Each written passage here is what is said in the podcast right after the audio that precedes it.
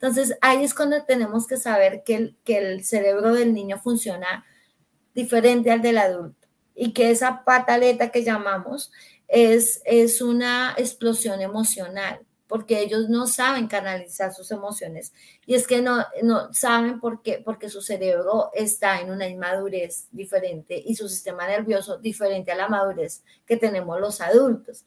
Entonces, esta parte de acá, que es la parte prefrontal del cerebro, se está desarrollando, no está desarrollada todavía. Hola, soy Felipe Hernández y quiero demostrarte que puedes llegar tan lejos como lo creas y te lo propongas. Aprende y Emprende es un podcast destinado a compartir experiencias que te ayudarán a entender que los límites los pones tú. Les doy la bienvenida a un episodio más de Aprende y Emprende. Mi nombre es Felipe Hernández y el día de hoy me encuentro con una persona que tiene mucha experiencia en la parte de crianza, en la parte de educación es escritora, es emprendedora. Diana Mora, bienvenida a este espacio, ¿cómo estás? Hola Felipe, gracias a ti por la invitación a este espacio. Eh, hola a todos los que escuchan y los que ven. Y gracias, gracias a ti por, por la invitación. Me honra muchísimo eh, esta invitación tuya. Muchas gracias. No, gracias a ti por aceptar. De hecho, te estaba comentando antes de empezar la entrevista que tengo un millón de preguntas por hacerte porque sin duda Vamos a ver según cómo nos vaya el tiempo y cómo se vaya dando la conversación, cuáles preguntas te hago, cuáles no, pero la idea es poder aprovechar al máximo toda la información que tienes para compartirnos. Quisiera empezar eh, comentando que a Diana la conocí gracias a que es escritora y gracias al lanzamiento de su libro que tengo acá conmigo, Despliega tus alas, que es un libro es un excelente libro que les recomiendo muchísimo porque fueron ocho mujeres las que se pusieron de acuerdo para escribirlo y para escribir su proceso migratorio desde sus perspectivas acá en Canadá. Entonces mi primera pregunta para ti, Diana, es, ¿cómo hacen ocho mujeres que no se conocían, que están geográficamente en distintas partes de Canadá y de México, para ponerse de acuerdo y escribir un libro? Eh, bueno, siempre para que haya un proyecto y se materialicen cosas, pues hay una persona que inicia, ¿no? En la iniciativa de alguien y desde ahí pues hay otras que se unen. En este caso la iniciativa de Miriam Arteaga, ella es mexicana, ella está en Toronto, ella tiene un grupo que se llama Mamás Latinas en Canadá y fue quien hizo la convocatoria. Ella hizo una convocatoria por redes sociales a quienes querían eh, estar ahí, quienes querían apostarle a escribir y compartir su historia de, migración. Curiosamente, yo no vi la convocatoria, pero en febrero de, de, este año yo cumplí tres años de estar aquí en Canadá y en mis redes sociales compartí algo sobre lo que para mí había significado migrar. Eh, tener una familia acá, conformar acá una familia, construirla. Igual veníamos como familia desde, desde Colombia, pero acá nació mi bebé hace 16 meses y, y todo eso hace que sea diferente, ¿no? Entonces sobre eso yo escribí en mis redes sociales y el día que lo publiqué en la noche recibí el mensaje de Miriam eh, escribiéndome que le había gustado lo que yo había publicado y que en ese momento estaba abierta la convocatoria de Despliega tus alas. Me envió toda la información y pues yo me animé muchísimo y quise ser parte quise ser parte porque eh, uno de mis sueños era escribir un libro, pero entonces ya sé que no va a ser este el único, vamos para el siguiente. Eh, segundo, eh, que, que me, me, pareció muy curioso que nos quisiéramos juntar para contar nuestras historias de inmigración. Entonces, cuando, cuando nos encontramos ocho mujeres en, en una pantalla para contar nuestras historias, pues nos dimos cuenta que había mujeres mexicanas que estaban viviendo en Toronto, en Vancouver, había otra mujer mexicana que está en México, que precisamente es la mamá de Miriam, ella cuenta como la otra parte de la migración, que es la persona que se queda en su país cuando nosotros nos vamos. Y está también Sandra, que es peruana y que está en Laval. Precisamente hicimos el lanzamiento del, del libro en, allá en su café Laval y pues estoy yo, que soy colombiana. Entonces fue como, wow, una sorpresa decir, estamos situadas en lugares tan diferentes, pero pues tenemos muchas cosas en común. Somos mujeres, somos migrantes latinas y queremos contar nuestra historia y pues ahí empezamos.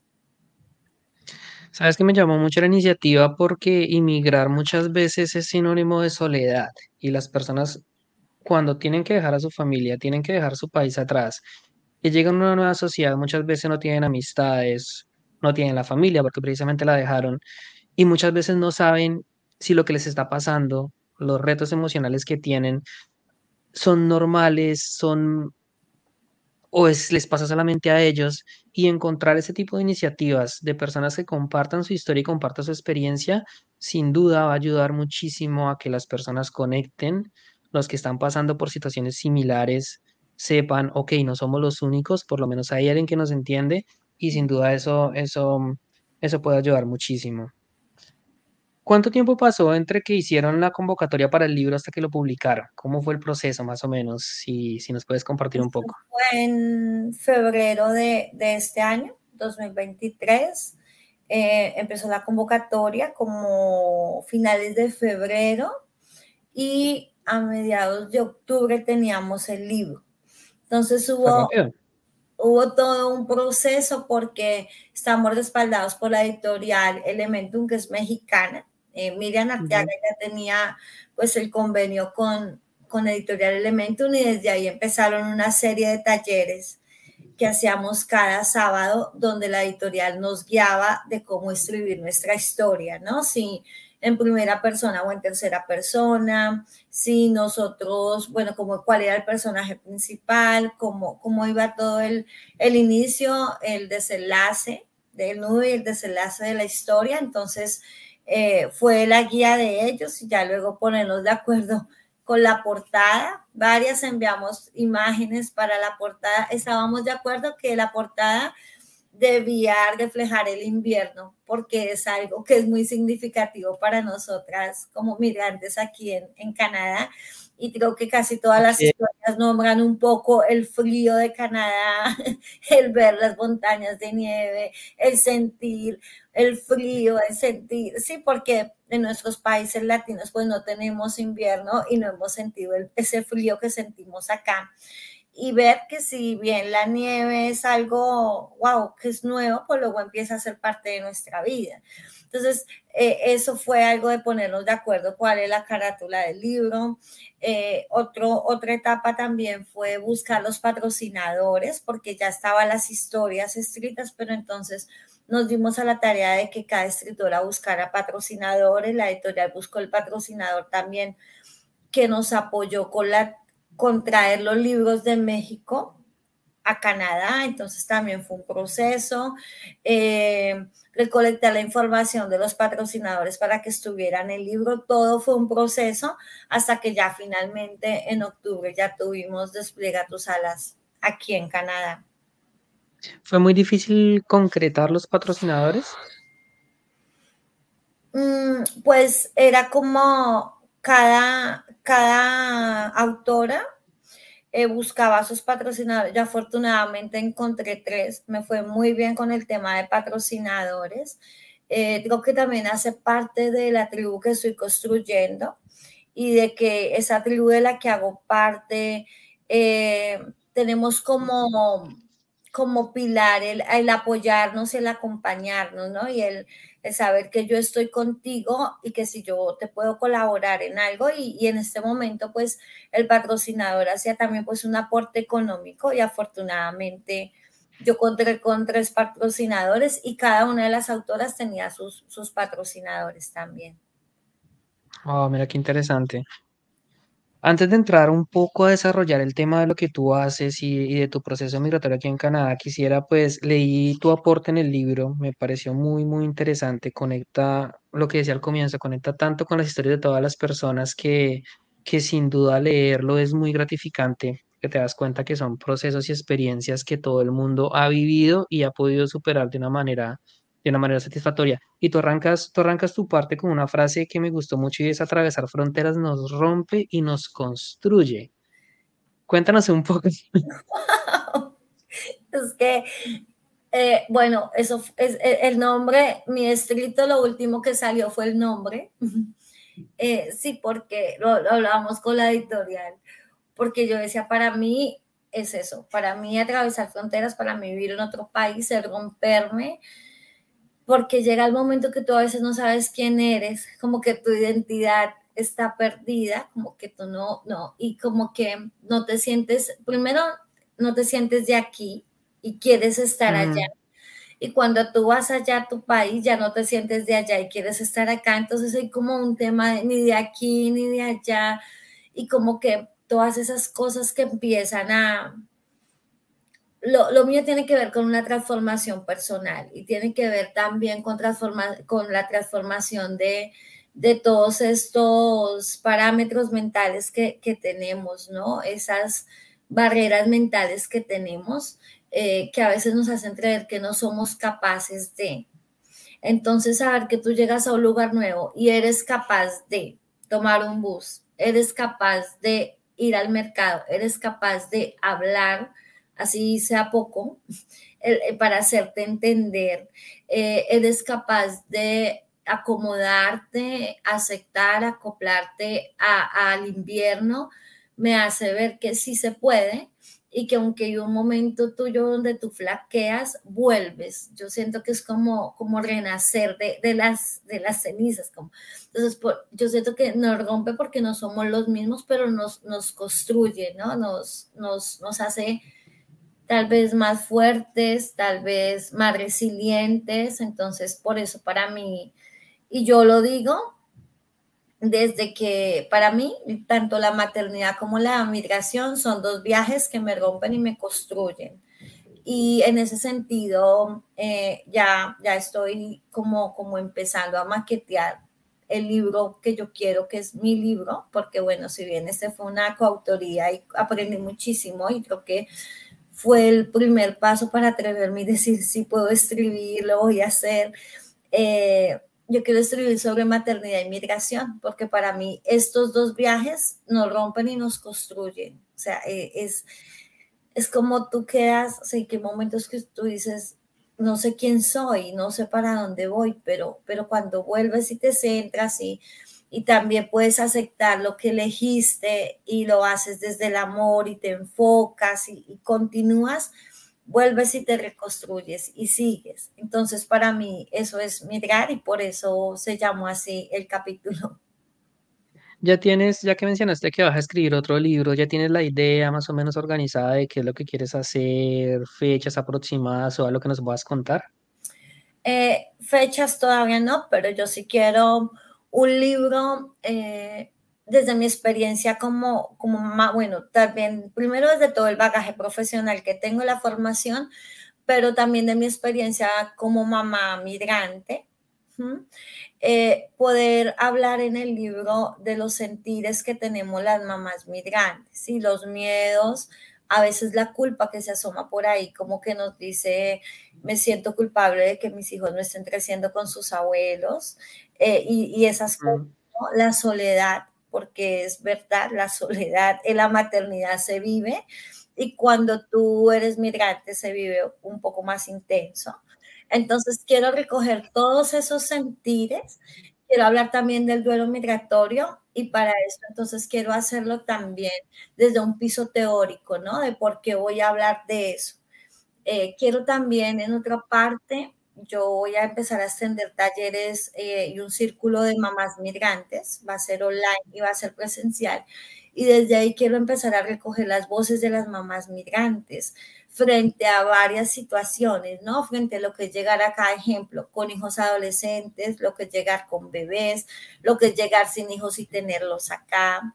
Eh, la separación también hace parte para muchas en, su, en su viaje de inmigración hace parte también la, la, separación como pareja. Entonces me encantaría como recoger esas voces precisamente porque Despliega tus alas me mostró lo importante que son las historias porque nos sentimos identificados, lo que tú decías al inicio, no, no, no, no estoy sola, como que no es solo a mí la que me pasa, que me siento mal de ver a mi hijo crecer acá y no con sus abuelos, eh, un ejemplo, ¿no? Entonces, quiero recoger también esas voces y me encantaría me encantaría que no solo fueran voces de mamás latinas, sino mamás de todo el mundo. O sea, escuchar a la mamá africana que, que, que, viene de una cultura y viene a educar en una cultura diferente para ellos, a la mamá árabe que viene a educar en una cultura diferente, me encantaría. O sea, como que esa es mi ambición, sí, me encantaría que no solo fuera en español, sino en inglés y francés para que lo pueda leer todas las mamás migrantes del mundo o, los que están acá en Canadá, que es como esos dos idiomas son los que con los que nos comunicamos. Y me encantaría otra tercera parte de más un tema como de coaching, como de preguntas y de transformación personal, de preguntas de, de autoconocimiento que me lleven a que me lleven a dar el siguiente paso. Si, si, si me estoy eh, identificando con este libro, que estoy desesperada, que no tengo tribu, que me siento sola, esos ejercicios del final me van a llevar para para dar ese paso a cómo lidiar con esta soledad, a cómo encontrar una tribu, a, cómo pasar de la culpa a la responsabilidad. O sea, como, como, como que todo eso, como que sea también un libro que, que aporte mucho al trabajo personal. Entonces, aquí tengo como, ya tengo ahí escrito algunas cosas y como así la, lo, lo, que quiero, como la maqueta así muy grande, pero ese es mi proyecto 2024. Wow, no, qué interesante, ¿no? Y es que sin duda son tantos temas que pueden ser preocupantes. Por colocar un ejemplo muy sencillo, tú llegas con tu hijo adolescente de 12, 13 años, tú no sabes cómo se va a adaptar a la escuela, sus nuevos compañeros que no van a hablar español, que probablemente no le van a entender, si le van a hacer bullying, si lo van a aceptar, si lo van a rechazar, tantas cosas que uno se puede preguntar si de pronto el niño va a tener la confianza de contarte a ti los problemas que ha tenido en la escuela estar lejos de sus primos, de, de sus abuelos, como tú lo mencionabas. Creo que después de esto ya no tengo un millón de preguntas por hacerte, sino dos.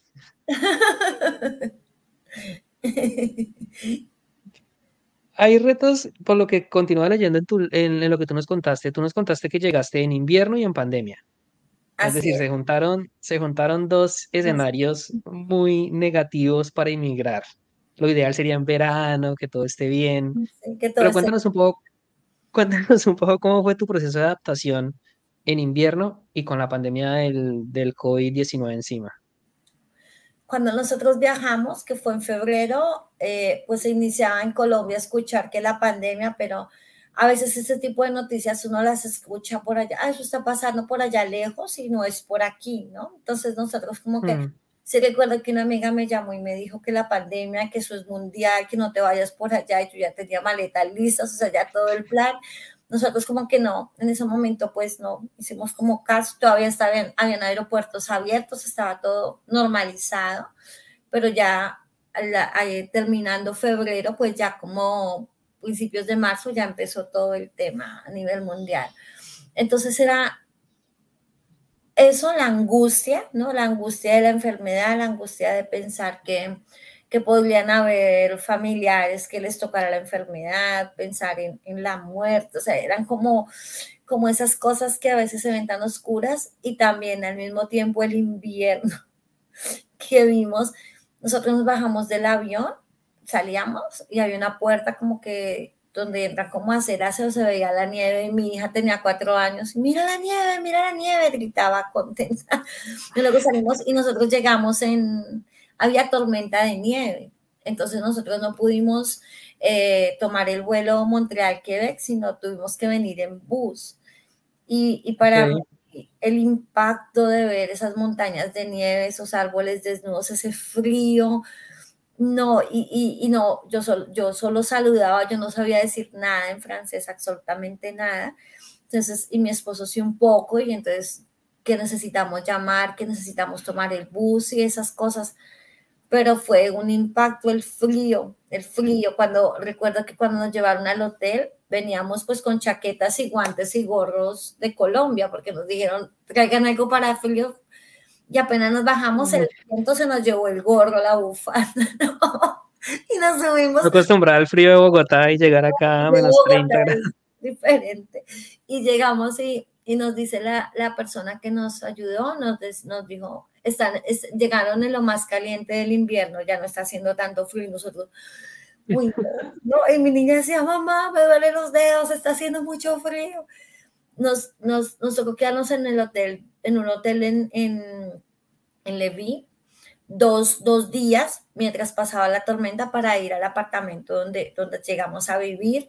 Eh, no, y no, en el, en el restaurante, no, en el hotel no había restaurante, entonces mi esposo tuvo que salir a buscar comida y venía con tenis, no con botas de invierno y se cayó.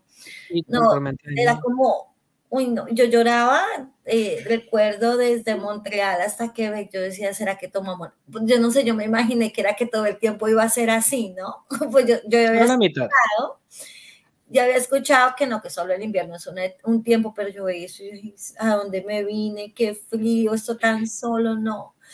Entonces era como el miedo, era, y luego empezó el COVID, donde mi esposo solo, que solo podía ir a mercar una persona, entonces solo iba él, y él llegaba y yo lo bañaba en alcohol y le hacía quitar la ropa y limpiábamos todo, o sea, al inicio fue como un miedo, se sintió mucho miedo, ¿no? Y ya después fue más tranquilo el tema, bueno, ya y la pandemia ya fue como, como llevando su curso un momento muy intenso, ya fue más tranquilo, pero en 2021 perdimos dos familiares estando acá, mi suegro y un primo muy querido, entonces eso también fue muy duro.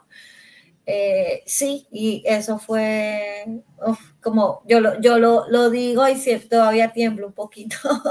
al, es que eso. De hecho, una de las autoras del libro cuenta esa experiencia de lo que es perder un familiar y no poder ir mm. por la pandemia, porque los aeropuertos estaban cerrados, por X o por Y, pero es una situación que muchas, ah, yo afortunadamente no lo he tenido que, bueno, sí lo viví con un tío, pero eh, no con un padre, no con un familiar, con un hermano, por ejemplo, como sí he conocido muchos casos de personas que llegan acá y tienen que vivir ese duelo literalmente solos o con la persona con la que vivan cómo superar esas etapas, ¿no? Es, algo, es algo, es algo bien, bien complejo. En la segunda parte de tu escrito, tú mencionabas, hablando del tema de la identidad, de cómo atravesar fronteras nos rompe y nos construye. Y aquí me da pie para empezar a hablar un poco sobre tu experiencia profesional, lo que tú haces. Tú mencionabas en el libro, por ejemplo, que tú en Colombia, pues era la profe, la coordinadora, la doctora incluso. Y pues acá llegaste literal y perdiste todo ese estatus que uno que tenías en tu país, que también es algo que le pasa a muchísima gente que llegan siendo abogados, siendo doctores, siendo médicos, probablemente con expectativas de que aquí van a mantener ese estatus y resulta que no es así, acá ya prácticamente empiezas de cero. Cuéntanos un poco cómo viviste tú esa, esa etapa de adaptación o de cambio. Eh, bueno, yo llegué con un permiso de trabajo abierto. Eh, entonces, un poco la expectativa como familia era trabajar en lo que sea, ¿no? Pues para mantenernos económicamente, entonces vamos a trabajar en lo que sea. Eh, pero entonces a mí siempre me dolía mucho el corazón. Es decir, yo ya hice, yo ya hice un camino, o sea, yo tengo un camino recorrido, ¿sí? Porque bueno, la profesión que tengo de Colombia, yo soy licenciada en educación infantil, tengo una maestría en desarrollo social y educativo y en Colombia yo trabajé en jardines infantiles como, como, profe de educación infantil, pero también trabajé en temas de coordinación, trabajé coordinando un programa a nivel nacional de política de primera infancia en Colombia. Yo viajé, en Colombia por muchas partes con el programa. Entonces tú sabes que pues en Colombia también está como, como que a ti no te llaman por el nombre ah, y e, eres la profe, eres la coordinadora, eres la doctora, yo en algunos la doctora, y pues a mí ese tema de la doctoritis no me mata, no, no, me, no me llena, pero sin embargo llegar acá donde tú no eres una más del montón, ¿sí? Donde, ah, tú eres colombiana, ay, sí, donde es Pablo Escobar, ah, sí, donde Shakira, es mm. como la referencia que hay de uno y no más. Entonces, es empezar a hacer camino y a, reconstruir precisamente, esas son unas de las partes que yo sentí que me rompí, porque yo decía, ya, desde, desde Colombia yo tuve un contrato con la UNAD como profesora, entonces me decía, la profe y la profe Diana, y yo le decía a mi, mi hija, me dice, ¿por qué te dicen profe? Yo le decía, mi amor, estoy siendo profesora de la universidad a distancia, pero acá, y yo me reía con ellos, yo decía, pero acá, acá no, ¿sí? Entonces, como que ese proceso de que, de que tú llegas a ser una más del montón y de que tú tienes que empezar otra vez a hacer todo un camino para volver, eh, es, fue un poquito duro, pero, pero pues me gustó. Yo por lo menos ahí en el libro también lo dice. Eh, yo hacía aseo con mi, con mi esposo en guarderías, entonces para mí fue durísimo. Decisa. Yo decía, yo limpiaba y decía, wow, yo en Colombia fui coordinadora de una guardería. Y si yo tengo, y yo decía, me decía, yo tengo las habilidades para yo tener una guardería y en este momento estoy limpiando. Yo también era consciente de que, de que cuando tú inicias, empiezas desde, desde cero y que, que, que tienes que volver a abonar y volver. Entonces ahí fue cuando, cuando yo empecé, hay un grupo que se llama Latinas Solidarias en el Gran Montreal, un grupo de Facebook, yo empecé a seguir y en esos días, eso fue como finales de 2020, que uno podía subir un video con su emprendimiento y no sé qué, yo me arriesgué y yo dije, eh, empecé a presentarme y pues de ahí me, me, empezaron a conocer, de ahí llegaron muchas asesorías con familias, eh, porque yo empecé a, a, a, darme a conocer, ¿no? A decir, mira, yo tengo esta profesión, yo he hecho esto, Luego, pues fue cuando me formé como especialista en crianza consciente de educación emocional y me certifiqué como coach ontológico. Entonces empecé a, darme a conocer y a hacer los videos. ¿Esas, ¿Esas certificaciones las hiciste aquí en Canadá? Esas las hice en el, en el 2020 y 2021, pero estas fueron online, sí, mientras que yo estaba aquí en, en Canadá. Entonces, como que mi tiempo de pandemia fue haciendo eso fue eh, con esas dos certificaciones, estudiando para esas dos certificaciones y dándome a conocer en los grupos de Facebook. Entonces luego decían, Diana, que vamos a conformar una escuela de padres. Ok, que si hace una charla gratuita, bueno, que tenemos tantos padres y vamos a hacer un taller, listo, hagámosle. Y de esa manera yo empecé a, darme a conocer. Pero entonces siempre hubo en mí, y ahí en el libro dice que las primeras cosas que yo empaqué fue mis sueños y les puse doble candado para que nadie me las arrebatara, porque siempre tenemos como, creo que dos cosas. Una cosa que pensamos y que nos hacen ver a veces las redes sociales es que llegamos a Canadá y nos volvemos millonarios. ¿sí? sí. Entonces también mi esposo era, allá está el billete, allá está el billete, vámonos a trabajar que allá está el billete. Entonces yo le decía, pero mi profesión, mis cosas, yo, yo no quería dejarlo. Y es más, no, no lo dejé.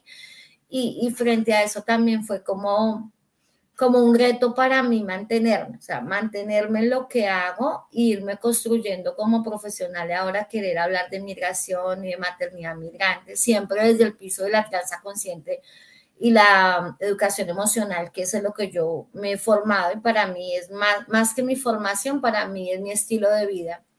Entonces yo dije, no, yo, yo quiero seguir el camino. Entonces fue, fue eso, fue...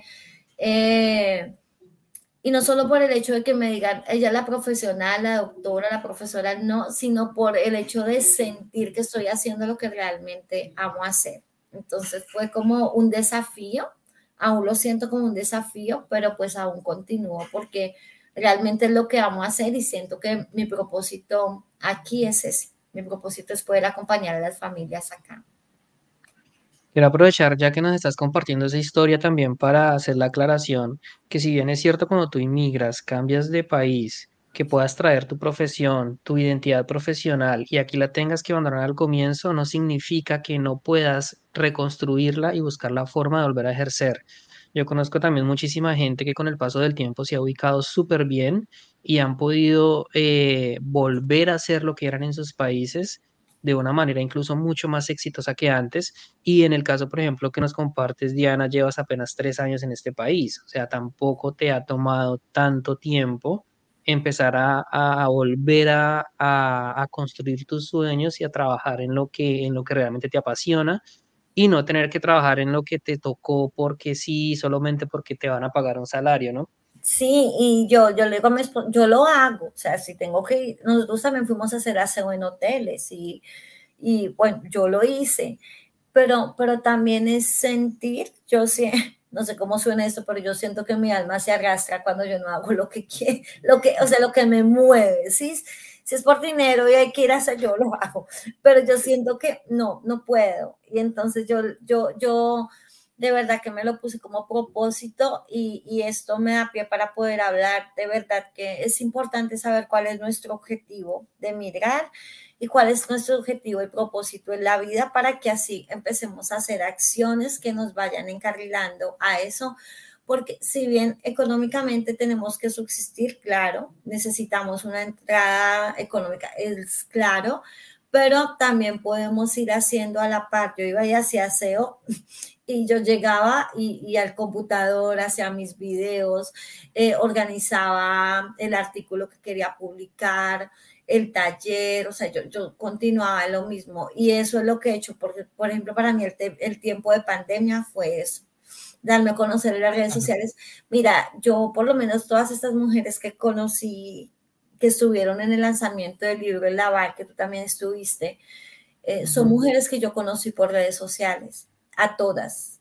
Eh, por lo que hago, Diana un taller, Diana tal cosa, y muchas veces irme a Montreal a un taller de dos horas y devolverme porque pues vivo en Quebec, eh, pero eso hizo parte del camino. Entonces, hay, que, hay acciones que hay que hacer, hay decisiones que hay que tomar y hay que siempre, yo creo que siempre es muy importante hacerle caso a la intuición, al corazón y hacer lo que realmente amamos.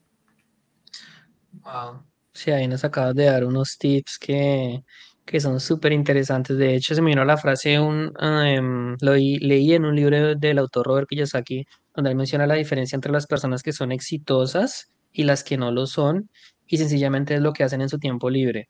Puede ser que tú tengas que trabajar, que estés obligado, obviamente, porque tienes necesidades básicas que tienes que cumplir, pero tú no vas a trabajar más de 10, 12, incluso 13 horas al día, en los casos pues más, donde tengas que esforzarte más, pero el resto de horas, ¿qué vas a hacer? ¿En qué vas a empezar a trabajar? ¿Cómo vas a empezar a construir lo que tú realmente quieres o lo que realmente te apasiona? Esa decisión es tuya, te pertenece y sin duda vas a tener medios a tu alrededor que te van a permitir hacer algo con lo que tengas para llegar a lo que quieres. Así es. Y yo creo que hay que empezar, porque si estamos pensando que no estoy listo y mañana no estoy listo mañana, el día nunca te va a llegar. Y por lo menos yo, fui mucho para hacer videos, yo los hacía y me daba pena y los quitaba. y era, guau, y los primeros talleres que hice, yo hacía los talleres por Zoom, tenía 15, 20 familias al mismo tiempo. Yo terminaba y sudaba, eh, era una cosa pero yo decía, tengo que hacerlo y lo voy a hacer y, vamos a seguir. Entonces, creo que es eso. Es, eh, y hay veces donde esa motivación de continuar no nos acompaña, hay días que no tenemos ganas, pero, he aprendido la disciplina también, eh, la voluntad y estar enfocados es súper importante. Quisiera que pasáramos, Diana, un poco a, a, tu tema de expertise, que es la crianza. Y se conecta de una manera muy interesante porque muchas veces todos estos desafíos y retos emocionales que enfrentamos cuando somos adultos vienen precisamente de la crianza que hayamos tenido, de patrones de comportamiento, de situaciones que vivimos que muchas veces no recordamos, pero que nuestro cerebro en su parte subconsciente las tiene almacenadas. Y por eso muchas veces se habla que tienes que sanar tu niño interior, que es lo que muchas veces no te está permitiendo sacar adelante tu potencial. Tú que eres experta en crianza de niños, en educación, lo has hecho toda tu vida. Cuéntanos un poco cuáles son esos puntos claves a la hora de criar a nuestros niños. Eh, bueno, yo primero me permito compartir que para poder hacer esto que yo hago, yo viví un proceso de transformación, una sanación de mi niña interior, como, como tú lo dices, porque todos esos parámetros y, todas esas creencias que tenemos de la infancia a veces nos, no nos permiten continuar. Cuando a veces de pequeño no valoran de alguna manera lo que, lo que tú dices, es como, como que te ignoran o, tú quieres hacer muchas cosas y no te apoyan o te dicen, eh, como que somos pobres y no merecemos, como que nos tocó en esta universidad aquí del pueblito porque tú no puedes ir más allá. Todas esas cosas hacen que de alguna manera en tu mente, así tú tengas todas las ganas, hay algo subconsciente que te vuelve a llevar mm. atrás. Entonces yo tuve que hacer todo un, proceso de, de, sanación, de niño interior y de transformación para, para poder hacer lo que hago, porque realmente debe haber una coherencia, ¿no? Una coherencia entre lo que se piensa, en lo que, en lo que se dice y en lo que se hace. Entonces, en ese sentido, eh, yo tuve que hacerlo y por eso amo lo que hago, porque es poder empoderar a los papás de que puedan criar a sus hijos de manera diferente para que sus hijos luego no tengan que vivir ese proceso que estamos viviendo las personas de esta generación que queremos hacer las cosas diferentes. Tenemos que volver hacia atrás, eh, sanar nuestro niño interior, cambiar esos patrones negativos, cambiar esas creencias que nos limitan. Y es un proceso personal que si bien es muy enriquecedor, a veces no es fácil, ¿no? Y es un proceso que duele porque es algo que tú ya tienes de ahí de toda la vida y saber que, que lo puedes hacer diferente. Entonces, yo siempre le digo a los papás, mira cuál es tu realidad, eh, la que tienes ahorita, tu realidad actual, y cuál es la realidad ideal y qué quieres para tus hijos. Y en ese sentido empezamos a mirar las acciones que hay que cambiar. Eh, lo que tú me decías, como que es importante en la, en la, en la crianza. Eh, yo siempre parto de que la base de la crianza debe ser el amor y el respeto y amar a nuestros hijos tal como son porque a veces esas creencias limitantes que transmitimos a nuestros hijos vienen desde lo que como papás queremos para nuestros hijos, ¿no? Es que yo quiero que mi hijo sea científico, pero él quiere ser bailarín. Entonces yo le estoy diciendo, no, tú no sirves para ser bailarín, eso no da dinero, eso no te va a llegar no te va a llevar a ningún lado, porque yo te estoy pensando a ti como científico. ¿Por qué? Porque tal vez yo quise ser científico y no lo logré, entonces lo estoy proyectando en mi hijo, puede pasar. Entonces, siempre le digo a los papás, mira lo que tú quieres, pero no en el sentido de que tus hijos van a hacer una copia tuya y van a hacer todo lo que tú quieres, sino desde el amor, cómo tú aceptas realmente el hijo que tienes, porque a veces no aceptamos el hijo que tenemos y estamos creyendo en nuestro hijo ideal, ¿no? Entonces, pero porque llora por todo, pero porque le gusta tal cosa, pero porque entonces es empezar a aceptarlo como es, empezar a amarlo y, si vemos que realmente necesitamos cambiar, necesitamos transformar, es importante poder hacerlo. Es importante poder entregarle a nuestros hijos por medio de nuestro amor la confianza, eh, el, autodeterminación también, porque a veces eh, creemos y muchos están parados de que ser papá o mamá es que nuestro hijo obedezca todo lo que queremos nosotros, ¿no? En una asesoría precisamente una mamá me dice, Ana, yo pensé que lo que teníamos que hacer como papás es que nuestros hijos nos hicieran caso todo el tiempo y ya, yo pensé que educar era eso.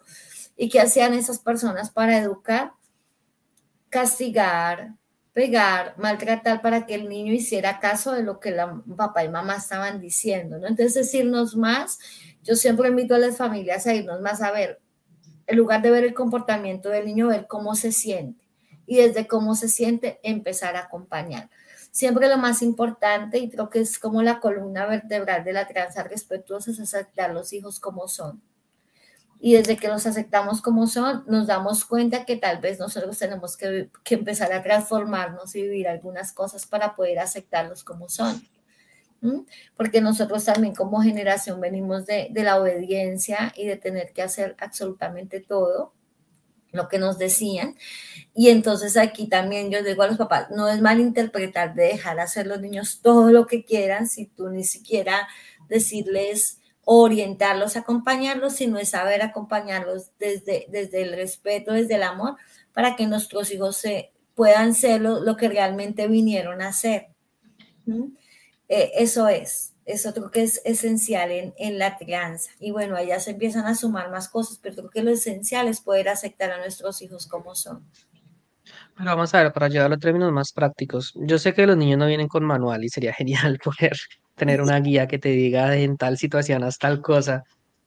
Lo más típico que pasa con los niños cuando llegan a la edad de dos, tres años empiezan a hacer pataleta por todo, berrinche por todo. Y muchas veces uno como padre como que no sabe cómo manejar la situación y puede llegar precisamente a imponerle, a herirle, a regañarle de alguna manera, a pararlo de una manera muy brusca, ¿cómo hacer para que esos berrinches, esas pataletas de los niños las puedan canalizar de una manera correcta sin tampoco ir a malcriarlos. Sí, mira que en ese sentido creo que es súper importante que los papás conozcan cómo, eh, cómo funciona el cerebro del niño y cómo funciona el cerebro del adulto, porque es que eh, estas pataletas que se llaman, que las llamamos socialmente, ¿no? La pataleta, el berrinche, no sé qué. Que no quiero comer, no me quiero bañar. Que no quiere nada. Yo tengo mi niña de 8 años y todavía hay cosas que no quiere, entonces hay que llevarla, pero, pero, pero por lo menos a los 2, 3 años que está pasando, que este bebé ya no es bebé, ¿sí? Este bebé ya quiere comer solo, este bebé ya quiere subir la escalera solo, este bebé ya quiere vestirse solo. Entonces, muchas veces esas pataletas es por eso, porque ellos ya empiezan a, ya se dan cuenta que ya no hacen parte. Hasta los dos años son como parte de, sobre todo de mamá, ¿no? Y ya a los dos años ya se dan cuenta que son un ser individual. Entonces empiezan a, a querer hacer muchas cosas solos y a decir no, no, no. Y eso para los adultos es como, como un bebé de dos años me está diciendo que no, como un bebé de dos años me está haciendo así, ¿sí? que si le da mal genio y tú le vas a dar, el bebé te hace así, ¿sí?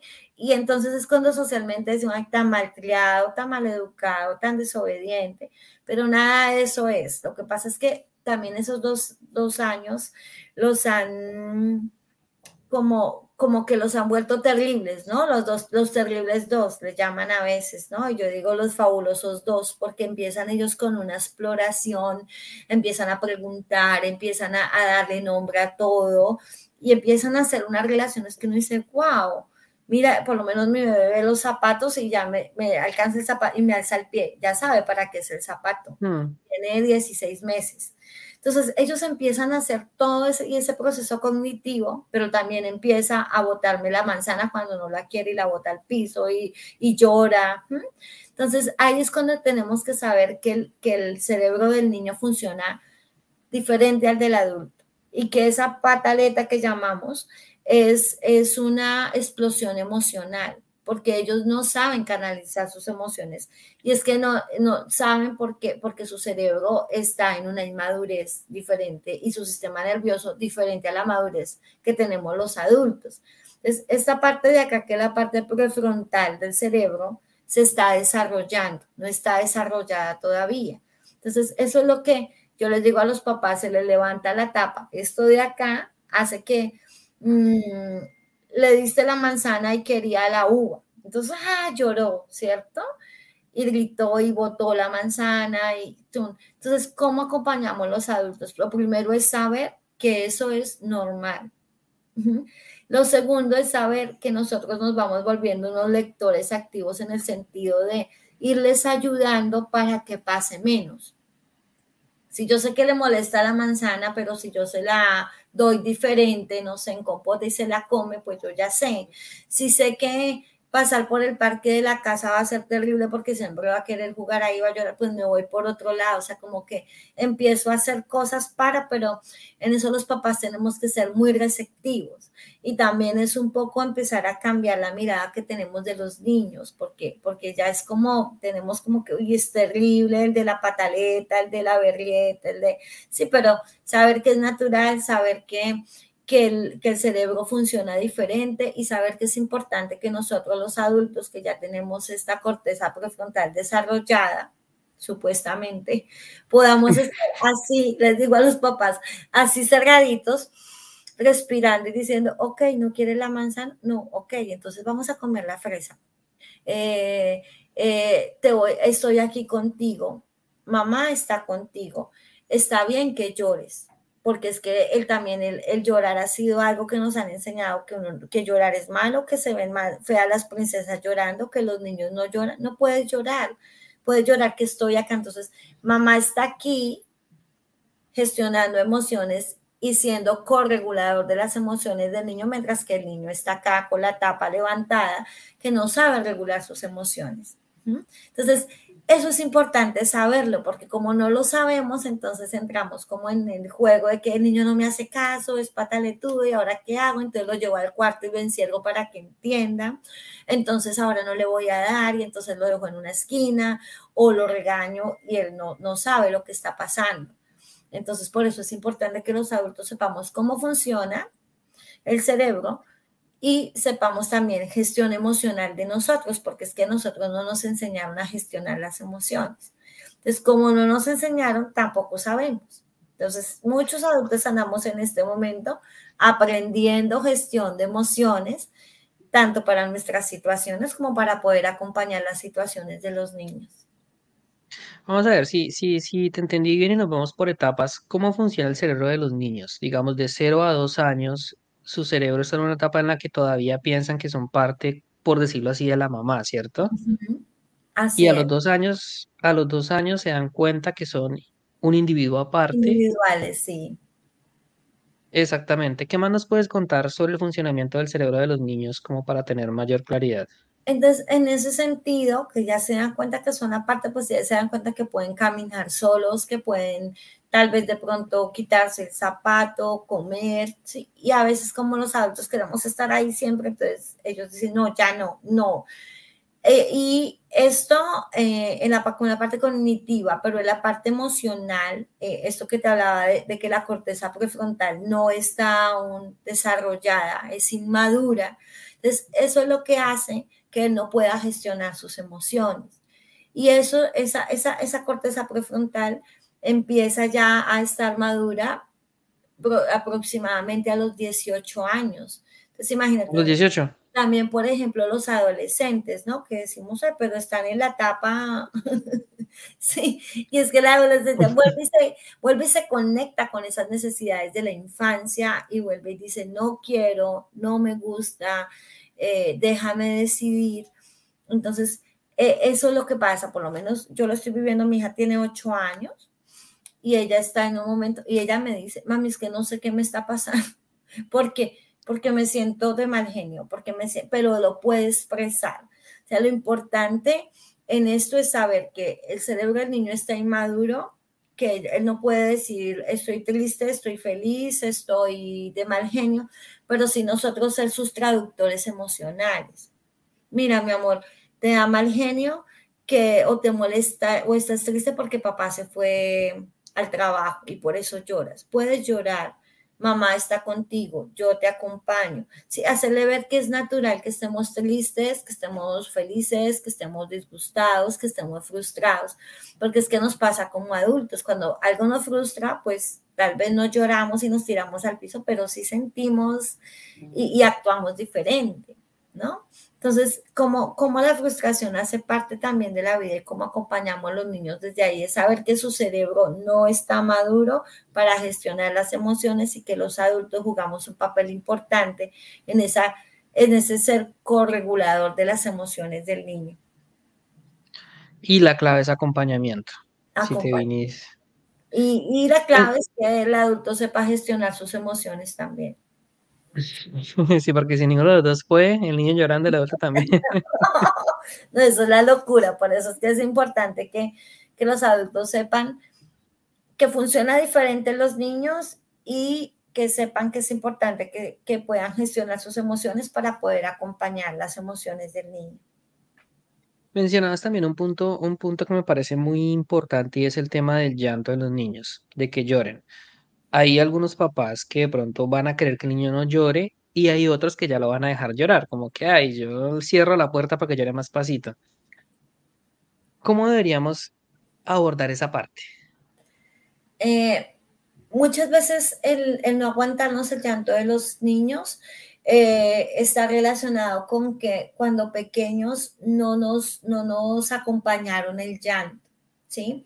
nos uh -huh. dijeron cállate, nos mandaron a la esquina, nos, sí, como cállate ya, y uno con el llanto ahí pesado. Entonces, tiene que ver con eso. Eh, yo lo quiero, lo voy a contar como, como una anécdota en familia.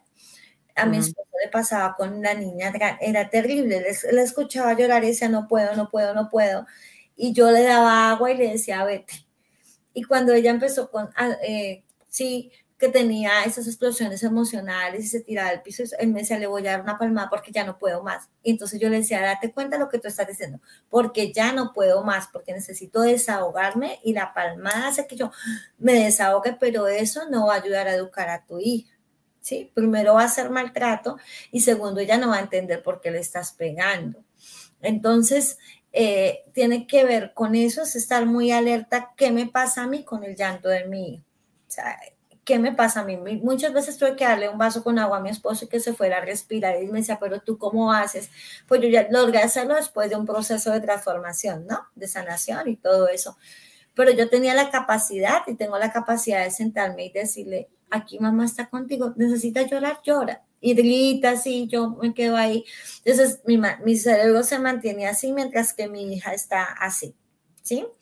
Eh, y es eso, es por qué me molesta. La invitación mía es cuando el llanto de mi hijo me molesta, hacerme la pregunta, ¿por qué me molesta tanto el llanto de mi hija? O sea, ¿qué hay detrás de eso? Y eh, no decirnos al extremo de callarlo, decir, no llores más, cállate ya, pero tampoco dejarlo llorar allá en la esquina hasta que se calme, ¿sí? Porque cuando un niño se deja llorar mucho, sobre todo cuando es bebé, pero, pero siempre, cuando, cuando se deja llorar mucho, en el cerebro se segrega cortisol. Y pues, el cortisol nos mantiene en ese, en ese estado donde, de estrés, ¿no? De, entonces, más se va a estresar. Eh, es poder decirle que tú estás presente, es poder decirle mamá o papá te acompaña, estoy contigo hasta que ya estés más tranquilo. Eh, y a veces están como el consejo, abrázalo, bésalo, pero a veces no quieren porque se sienten, se van, van a sentir que tú estás como como, como siendo atrevido en su espacio cuando el niño no quiere, no quiere un abrazo. Y a veces nos pasa como adultos, cuando estamos disgustados con nuestras parejas y nos van a abrazar, a veces no queremos que nos abracen, no queremos, necesitamos un espacio para estar quieticos, ¿sí? Y, y eso le pasa a los niños, es importante poder entenderlo. Entonces, ok, aquí estoy contigo, necesitas un abrazo, no quiero. Cuando ya te sientas mejor, si quieres un abrazo de mamá, yo te lo doy y ser su traductor emocional. Estás de mal genio porque no te di el helado. No, es que en este momento no te puedo dar helado. Son las nueve de la noche y no es hora de comer helado. Mañana estaría bien, ahora no.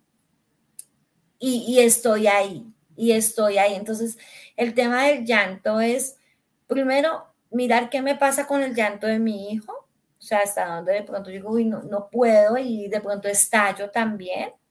Eh, Segundo, ser ese corregulador y acompañar y no abandonar, no dejarlo allá que llore hasta que le pase, sino hacerle saber que, estamos ahí para, para acompañarlos. Este tema me da pie para hacerte una pregunta que, que, muchas veces es un tanto polémica en el hecho de que, de que no siempre se ponen de acuerdo las partes. ¿Hasta qué edad deberían los niños dormir con los papás? La mía tiene ocho y duerme conmigo.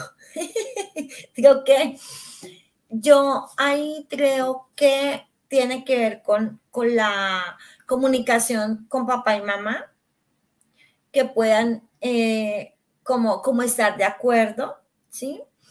Y eh, creo que cada familia es diferente. En ese sentido de, de hasta cuando toman teta, de hasta cuando eh, duermen con los papás, como, como esos procesos. Soy de las personas que defiende que cada familia tiene un ritmo diferente, que no existe una etapa donde yo te diga, no, a los dos años ya no puedo dormir más contigo, o al año ya no, le, no lo puedes lactar más, ¿no? Creo que hace parte de, ese vínculo en familia, de esos acuerdos y de cómo se sientan bien. Si tú te sientes bien durmiendo con tu hijo, pero si se siente mal, si de pronto empiezan problemas en pareja, pues es diferente, ¿no? Pero, pero creo que siempre, si está papá y mamá, es que las dos partes estén de acuerdo con las decisiones que se toman y que siempre eh, lo hagan desde el amor si ya no va a haber más colecho, entonces ¿cómo desde el amor llevamos a nuestro hijo, a nuestra hija a la habitación? Si ya no va a haber más lactancia, ¿cómo hago ese destete amoroso y respetuoso? O sea, ¿cómo, cómo acompaño a mi hijo en esa otra etapa que viene? Porque es una transición, ¿sí? Si es una niña o un niño que está durmiendo con papá y mamá, y desde hoy me van a decir ya no más y me van a dejar encerrado en mi cuarto, no me van a explicar nada, no me van a... No le va a gustar no, no, no, no es saludable tampoco, ni amoroso ni respetuoso. Entonces yo creo que, que depende de cada familia y siempre lo que yo digo es que, esa transición la hagan de la manera más respetuosa y consciente para que eh, los niños estén tranquilos, sepan que viene y sepan por qué es el cambio. Un error grave sería si el niño está durmiendo contigo de un momento a otro, colocarlo en su cuarto, cerrar la puerta y si empieza a llorar, yo ni me enteré. Ay, no, pobrecito.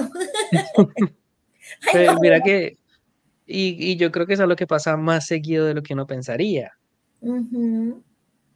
Entonces, ahora, este tema de, hasta donde yo he escuchado, afecta mucho la autoestima del niño, el hecho de que lo dejen llorar o el hecho de que haya un acompañamiento, por, eh, en el sentido en el que él va a pensar que no es suficientemente valioso para sus padres y por esa razón no les importa lo que él siente. Pero también está la otra postura que dice que no, el niño tiene que aprender a valerse por sí mismo porque papá y mamá no va a estar toda la vida. Y entonces yo he estado en algunos foros y eh, gente debate y dice, no, es que los niños que, que son muy mimados por los papás, que todo el tiempo los están así acuchichando, cuando crecen van a ser todos afeminados o cosas así por el estilo. Entonces, quisiera saber cuál es tu postura frente a esto. Creo que ya más o menos me va quedando clara, pero, pero no sé si quieras añadir algo más. Eh, frente a esto, yo creo que los papás no tenemos como nuestra labor no es hacerle cosas a los niños para este mundo cruel y malo. Porque a veces creemos eso, no, dejémoslo allá porque luego va a estar solo y tiene que aprender a defenderse. Dejémoslo solo porque más tarde, no sé qué, tiene que aprender a... Yo creo mucho en el acompañamiento amoroso y creo desde pedagogía hay un término que se llama andamiaje, creo mucho en eso, y es ir acompañando, ir soltando hasta que veamos que el niño ya lo puede hacer solo como cuando tú enseñas a montar bicicleta, ¿no? De que eh, vas teniendo y cuando te das cuenta que el niño ya logra mantener el equilibrio y avanzar, tú vas soltando. Y creo que esto va en todos los procesos de la vida, porque alguien me decía, es que no sabe hablar en público y yo lo mando allá solo si le da pena de mal, o sea, ¿cómo se va a sentir un niño que le da miedo a que la mamá lo mande solo a que pregunte? ¿Sí? Si yo lo acompaño y le voy dando la palabra como venimos a preguntar, tú quieres preguntar, yo, yo te acompaño, yo digo la primera parte, tú la segunda, yo, o sea, voy, voy acompañando, ¿sí? Porque a veces creemos que, claro, nuestros hijos van para adultos, pero a veces en eso de que no hay que confiar en nadie, la vida es terrible, tiene que defenderse solo, entonces empezamos a dejarlos como que le damos muchas responsabilidades y siento yo que a veces los, lanzamos al agua sin, sin herramientas. Entonces, yo creo más en el, en el acompañamiento paso a paso. Sí, a mí a veces me dice, una niña tan grande de 8 años y no sé qué. En el momento que lo pueda hacer, lo hará.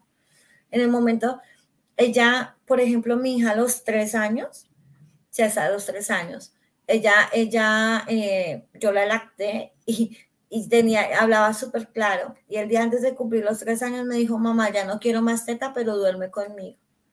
Y lleva, y ahora, y yo le digo, estoy esperando que diga, mamá, ya no quiero dormir contigo, quiero dormir en mi cuarto. Y me dice, todavía no estoy preparada, mamá. A veces va a dormir en el cuarto unos días sola, vuelve. A veces es un calendario y dice, este fin de, eh, hoy con los papás, mañana sola, hoy con y así va y a veces dura dos, tres semanas allá solita con sus muñecos y hace sus cosas y luego vuelve. Entonces, yo, yo se lo permito porque siento que también eso le da, le ayuda a saber que en la vida muchos procesos son así. Tú vuelves, vas y te devuelves, ¿no? Y entonces pues para mí es como el, curso de la vida, no siento que uno tenga que ser como muy duro con los niños para enseñarles, porque la vida les va a enseñar eh, y la vida les va a enseñar la frustración y la vida les va a enseñar que, que no todo a la primera se da. Sí, cuando tú ya eres adulto y te presentas en una universidad y no te sale, te frustras, lloras, vuelves y lo intentas. Entonces, la vida misma se va a encargar de, de enseñar esas cosas que, que para el ser humano pueden ser frustrantes y dolorosas y siento que, que la labor de los papás es acompañarlos a que vayan viviendo esas etapas. Y que ellos solitos vayan dándose cuenta en qué momento están preparados. Sí, ah, sí, yo, siento que, que, ellos, mismos, ellos mismos se van dando cuenta en qué momento van, van a estar preparados para, para, cada, para cada etapa y partiendo de que cada ser humano es totalmente diferente, cada quien tiene su ritmo, siento que también un poco la sociedad y como el, el peso social recae mucho en que en que nos han enseñado que a tal edad tú tal cosa, a tal edad tal... Entonces uno ve gente frustrada que a los 40 no se ha casado eso es terrible. Gente que a los 35 no ha tenido años es terrible. Gente que a los 50 no ha tenido una profesión. Y yo siempre digo, tú empiezas a la edad o en el momento que está para ti. Es tu ritmo y es tu vida yo, yo he sido poco de compararme, no me gusta compararme con nadie, que mi hermano tiene, ok, que mi prima, ok, cada quien tiene su ritmo y también a mis hijos nunca los comparo como, mira, tal persona, tal niño ya logró y tú no, tú tienes tu ritmo. Entonces creo que también ese acompañar nos lleva a ser conscientes de que cada quien tiene su ritmo y su tiempo en todo. Creo que eso de las comparaciones es otro error también muy común que muchas veces como padre cometemos, ¿no? Le decimos a los niños, ah, pero es que mira que el niño de, de, de, del vecino sí se porta bien, usted no me hace caso, cosas así. ¿Qué piensas tú? Aparte, bueno, las comparaciones que pues ya queda claro que es un error. El hecho de asustar a los niños, como por ejemplo, como que haga caso si no se lo lleva el coco, el ropavejero, como meterle estas historias de miedo para que, para que se porten bien.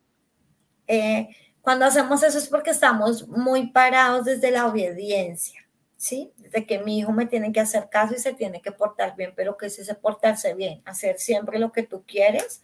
Entonces, cuando, cuando estamos parados desde, desde la obediencia, empezamos a buscar maneras de que nuestros hijos nos hagan caso. Y entonces sale la amenaza, sale el castigo, sale el chantaje, el chantaje emocional.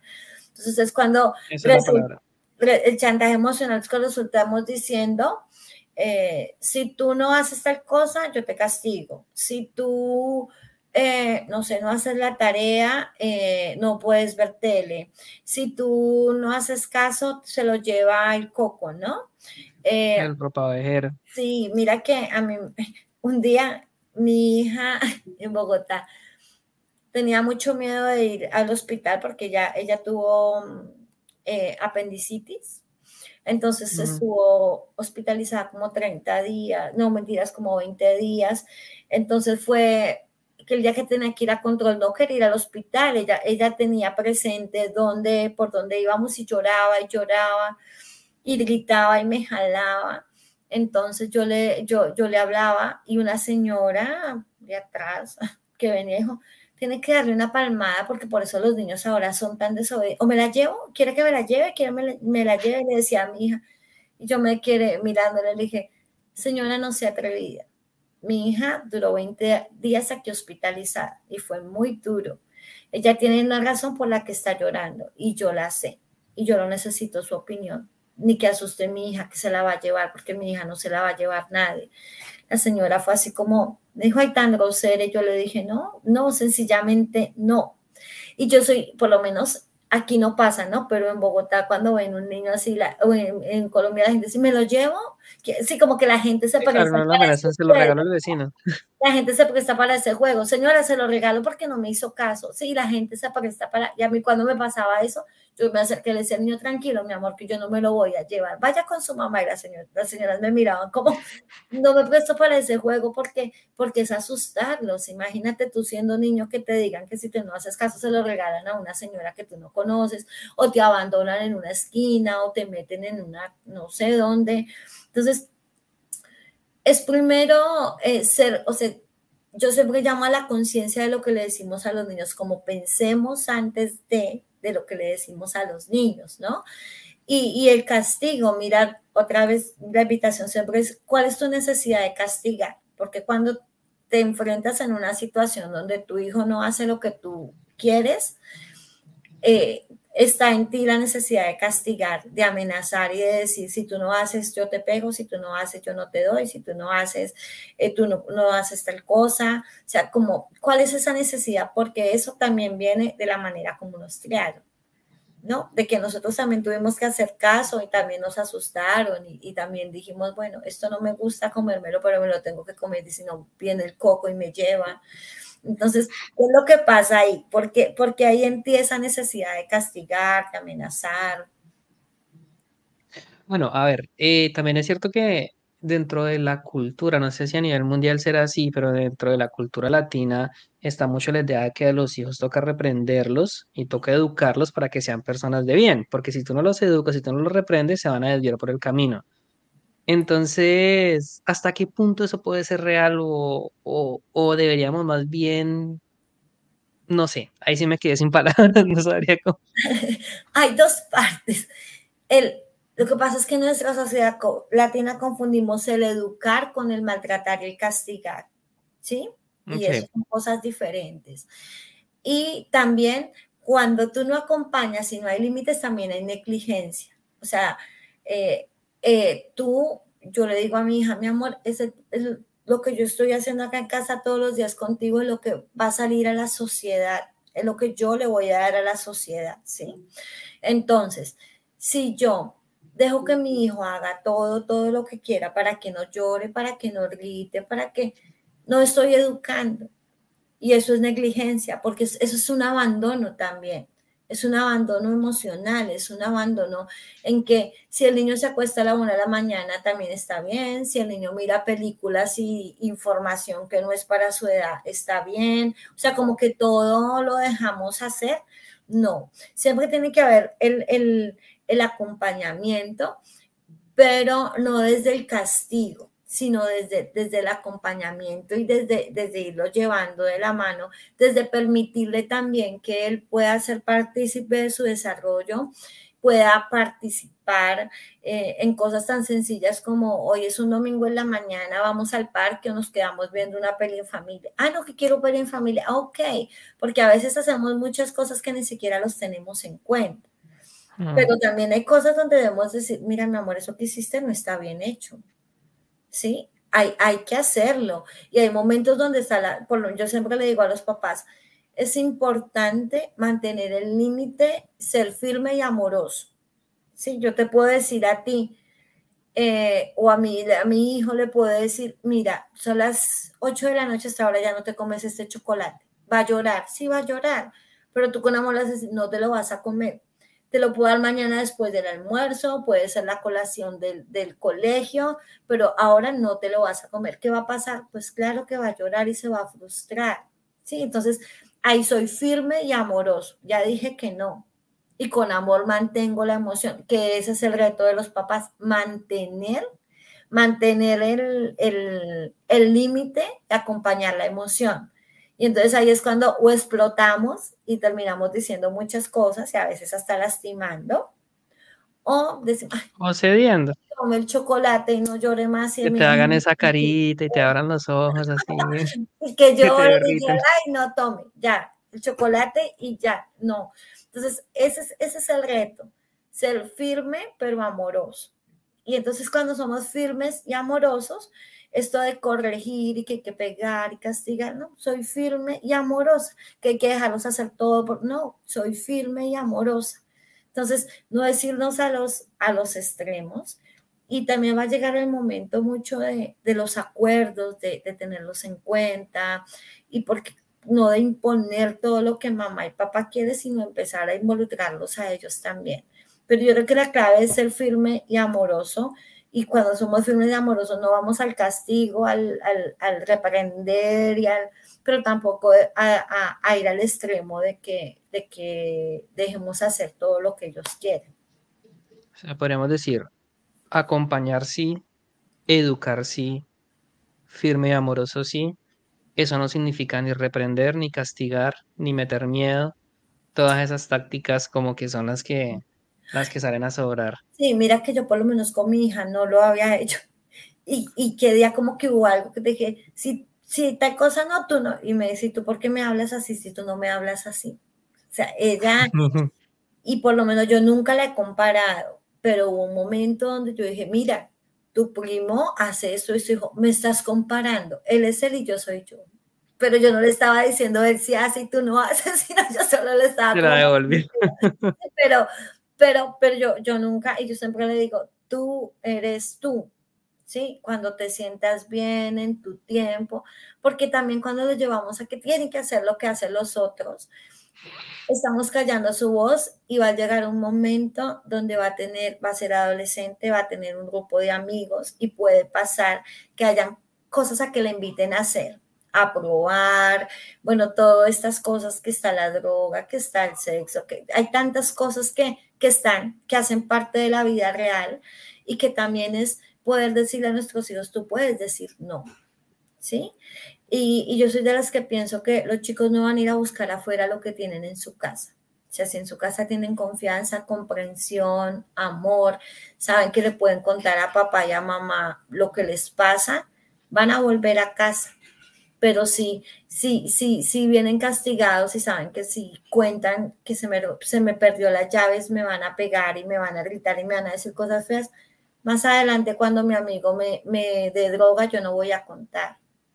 Más adelante cuando en una tarde con un amigo hago una picardía de irnos a tomarnos algo que no es nuestro, yo no voy a contar a mis papás, porque cuando pequeño me pegaron porque regué la leche, me pegaron porque perdí algo, pues ahora no lo voy a contar. Entonces es, es cuidar cada una de nuestras acciones porque nuestros niños no se quedan pequeños, ellos todos los días van creciendo y van a ser adolescentes y van a ser jóvenes y van a ser adultos. Y eso va a ser resultado de lo que viven día a día en su casa en su infancia. Por eso es que hay que cuidar tanto las acciones con los niños. Quisiera cerrar esta entrevista, Diana, profundizando en el tema que acabas de tocar, es el tema de la confianza. El sueño de todos como padres sería que nuestros hijos cuando sean adolescentes confíen en nosotros y nos cuenten lo que sea que nos quieran contar o lo que sea que les esté pasando. Sin embargo, hay una serie de errores que cometemos que hacen que cuando esa etapa llega, esa etapa difícil de los 10, 12, 15 años de la preadolescencia llega y les pasen problemas, les pasen cosas, no no las quieran compartir, no no las quieran comunicar.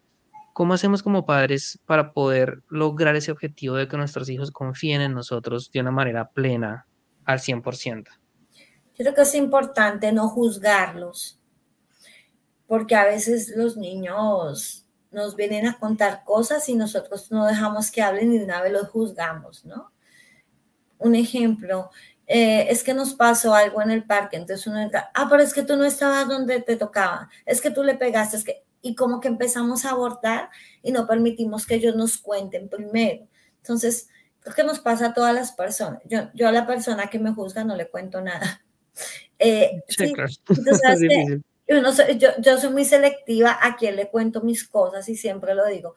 Yo cuento mis cosas a una persona que vive mi misma energía y que me dé buena, buena energía cuando yo le diga, mira, tengo este proyecto, mira. Pero si tú sabes que hay personas negativas que tú tan pronto dices, tengo este proyecto, te van a decir mil de cosas que tú no eres capaz, que no puedes, que yo no lo cuento. Entonces, lo mismo pasa con los niños. Ellos cuentan a quien tiene confianza. Si tú los juzgas, ellos no van a confiar en ti. Entonces, es importante no juzgarlos, es importante escucharlos atentamente y poder eh, como corroborar lo que siempre me están, lo, que nos están diciendo, ¿no? Tú lo que me estás diciendo es que en, en la o en el colegio, eh, tu amigo cogió algo que no era de él y lo compartió contigo y tú te lo comiste. Ah, sí, eso es lo que te estoy contando. Y no, ah, tú también con tu amigo cogieron lo que no era ni, sí, como que, porque es que a veces nosotros hablamos mucho, mucho, mucho, mucho y no permitimos ni escucharlos ni, ni, ni, ni estar atentos a lo que nos están diciendo. Entonces, la confianza desde pequeños, la confianza también, no solo desde la escucha y el habla, sino desde lo que quieran hacer porque muchas veces estamos transmitiendo nuestros miedos, ¿no? Cuando los niños van al parque y se suben en lo más alto y estamos que no, que te vas a caer, que no, que te vas a matar. Entonces, a mí me tocó un día en una piscina, yo le tengo miedo al agua y a la piscina, pero mi hija se metió en lo más hondo y nadaba. Yo me fui gateando por toda la orilla, la gente me miraba, yo me fui gateando por toda la orilla. Tranquila, mi amor, mamá está contigo. Aquí estoy. Mira, el, se me revolvía el estómago, yo tenía mucho miedo porque yo le tengo miedo al agua, porque precisamente cuando tenía como cinco años un niño me empujó hacia la piscina y no me dejaba respirar, yo le tengo miedo hasta el fondo de la piscina, pero mi hija le encanta, ahorita pidió natación, ella le encanta y así en lo más hondo se metía y yo alrededor de la piscina gateando y diciéndole tranquila mi amor, aquí estoy, confía en ti, eh, sí, Uf, y para mí fue como, Y, lo hice a pesar de que me daba, de que me y, yo, le, yo le digo, le digo, mi amor, a mí me da un poco de nervios, pero si tú lo quieres hacer, mamá está acá. Entonces también es no transmitir nuestros miedos, también hace parte de fortalecer esa, esa confianza, ¿sí? hacerle saber que mamá está ahí o papá está ahí siempre. Yo le digo a mi mamá siempre está para ti. En todo lo que vivas, en todo lo que se te presente, mamá está para ti. Hacerle saber que somos incondicionales y hacerle saber que estamos para ellos, pase lo que pase. Sí, entonces eso va, eso va a generar la confianza tal vez nuestros hijos no nos vayan a contar absolutamente todo, todo, todo, todo, todo, todo. De pronto hay algo, por lo menos en la adolescencia y en la juventud, pero, pero que en lo general tú tengas esa apertura para que tus hijos confíen en ti. Sí, eh, el cumplir la palabra es muy importante. El cumplir la palabra, que si tú dices, después de tal cosa hacemos tal cosa y luego ya le sales con que no, ellos no van a confiar en ti. Entonces, el cumplir la palabra, el no juzgar, el escuchar, el no transmitir nuestros miedos y el hacerles saber que incondicionalmente siempre vamos a estar con ellos, hace que esa, esa eh, confianza se fortalezca. Claro, son temas, son temas, Diana, muy profundos y hay muchos, digamos, por ejemplo, tienes una niña, 12 años, le gusta un chico, ¿te va a decir, no te va a decir? ¿Cómo vas a reaccionar? ¿Vas a decir, no, está muy pequeña para estar pensando en novios? ¿O cómo lo vas a abordar? Mi hija tiene uno y escribe, te, te amo, William, por todo lado. Escribe, te amo, William. y yo, ¿quién es? Un niño del colegio. Ah, ok. Y, pero entonces vamos así, paso a paso. Entonces, por lo menos lo, lo cuento también porque eh, como papás tenemos que estar muy conectados con eso, ¿sí? Porque si mamá escucha y papá juzga, o al contrario, eh, pues se, va a dañar la confianza, ¿no? Entonces a mí me, yo lo que ella vivía así, yo espero a mi esposa en la noche y le digo, mira, María Alejandra hoy me contó tal cosa. María Alejandra, porque por lo menos un día me dijo, mami, es que en el baño de las niñas habían dos niñas encerradas en un, entonces yo le cuento a mi esposo. Mi esposo hablando y sabe que ella va a salir con la conversación, entonces él ya sabe y yo le digo, cuidado cómo lo abordan, ¿sí? Porque a veces, a veces también nosotros desde el miedo que viva muchas cosas, prohibimos muchas cosas. Y mm. estamos como, uy, como teniéndolos así todo el tiempo, como prohibidos, como, entonces también hay que saber, la, la, ahí creo que entra muy, muy pertinente la comunicación asertiva y la comunicación afectiva. ¿no? Y cómo vamos acompañando, acompañando. Yo creo que definitivamente una de las tareas o los roles más difíciles es ser papá y mamá. Porque... ¿Cómo es la, comunicación asertiva? Eh, la comunicación asertiva es que primero podamos pensar antes de hablar. Porque muchas veces el momento efusivo de la pataleta o del que no quiero hacer caso o de lo que sea en la familia a veces nos lleva a decir cosas que luego decimos, wow, lo que dije no debí decirlo. O puede causar heridas en nuestros hijos. Entonces, esa comunicación asertiva es podernos eh, entrenar de alguna manera para primero pensar lo que voy a decir, no suponer también es importante, porque a veces suponemos cosas y, no han pasado y no son así. Entonces, no suponer y, cuando hablamos de asertiva y afectiva, es como, como, como utilizo palabras que yo siempre le digo, palabras que nos acaricien, no palabras que nos, que nos rayen, ¿no? Como, como tú puedes decir de manera asertiva y afectiva algo que no te gusta. Sí, yo, yo puedo decirle a mi hija, mira, que yo esté sentada y tú llegas y me pongas la mano, no me gusta, me molesta, por favor, no me lo hagas. ¿sí? Y así también tus hijos enseñan a comunicarlo, eso que no les gusta, de manera asertiva.